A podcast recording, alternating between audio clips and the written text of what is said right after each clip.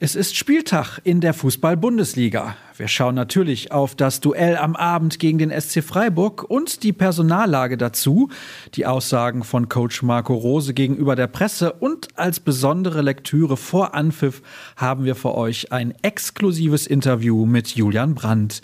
Das und noch vieles weiteres erfahrt ihr heute hier bei BVB Kompakt. Mein Name ist Sascha Staat und ich starte mit euch ins Wochenende. Freitagabend Flutlicht und Heimspiel im Westfalenstadion. Leider größtenteils fast komplett ohne Fans auf den Rängen, denn, wie bereits angekündigt, nur 750 Zuschauer sind zur Partie zugelassen. Gespielt wird natürlich trotzdem und so musste Cheftrainer Marco Rose bei der Pressekonferenz gestern einmal mehr einen Blick auf sein verfügbares Spielerpersonal werfen. Dabei gab es eine recht positive Nachricht zu vermelden. Manuel Akanji ist eine Option. Die OP ist vier Wochen her, aber er hat sich gut entwickelt. Wir müssen schauen, wie er auf Belastung reagiert. Rafael Guerrero hat bis hierhin wenig bis gar nicht trainieren können. Gio Reyna ist auf einem guten Weg, wird aber noch keine Rolle für den Kader spielen.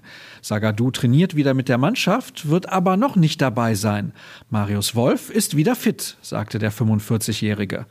Auf die Defensivprobleme seiner Mannschaft und die 28 Gegentore angesprochen, äußerte sich Rose ebenfalls. Es ist so, dass wir aus Ballverlusten zu viele Großchancen zulassen. Defensive geht einher mit der Offensive.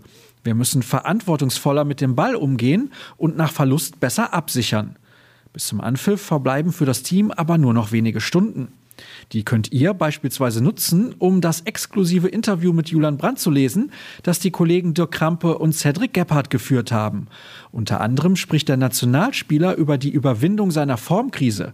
Mir hat es sehr zu schaffen gemacht, dass die Saison mehr oder weniger mit Geisterspielen absolviert wurde. Ich mache daraus kein Geheimnis. Ich spiele lieber vor 50, 60 oder 80.000 Zuschauern, gab er im Gespräch zu. Mehr spannende Aussagen findet ihr im Artikel auf unserer Internetseite. Der Krampe hat sich außerdem mit dem Scouting von Borussia Dortmund auseinandergesetzt und beleuchtet in seinem Schriftstück die Talentförderung des BVB als wirtschaftliche Notwendigkeit. Jaden Sancho oder Christian Pulisic sind Paradebeispiele dafür. Das nächste könnte Jude Bellingham oder eben auch Torjäger Erling Haaland werden.